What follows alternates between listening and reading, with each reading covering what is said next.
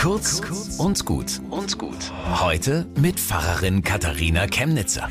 Da lag letztens so ein Flyer rum, total putzig gemacht und der heißt Kerwer in Kernfranken. Kerwa heißt Kirchweih und das ist ein Kirchweihkalender. Echte Liebhaber schwärmen da von diesen Dorffesten und von Mai bis Oktober ständig kann man sagen, ey, da ist Kerwa, da gehen wir hin. Was ist eigentlich eine Kerwa? Der Tag, an dem die Kirche im Ort eingeweiht wurde, also quasi ihr Geburtstag, und das feiert man dann entsprechend jedes Jahr. Die Traditionen gehen von Generation zu Generation. Kerwa Baum und Kerwa Boom und Kerwa Madler, Kerwa Tanz. Bloß das Geburtstagskind selber, das kommt ein wenig zu kurz. Die Kirche, die besucht man oft nicht einmal. Und dabei müsste doch alles, was zur Kerwa geht, auch wenigstens eine Stunde Gottesdienst besuchen können. Wie das die letzten Jahre auseinanderlief, das war halt so. Aber Leute, die Zeiten ändern sich.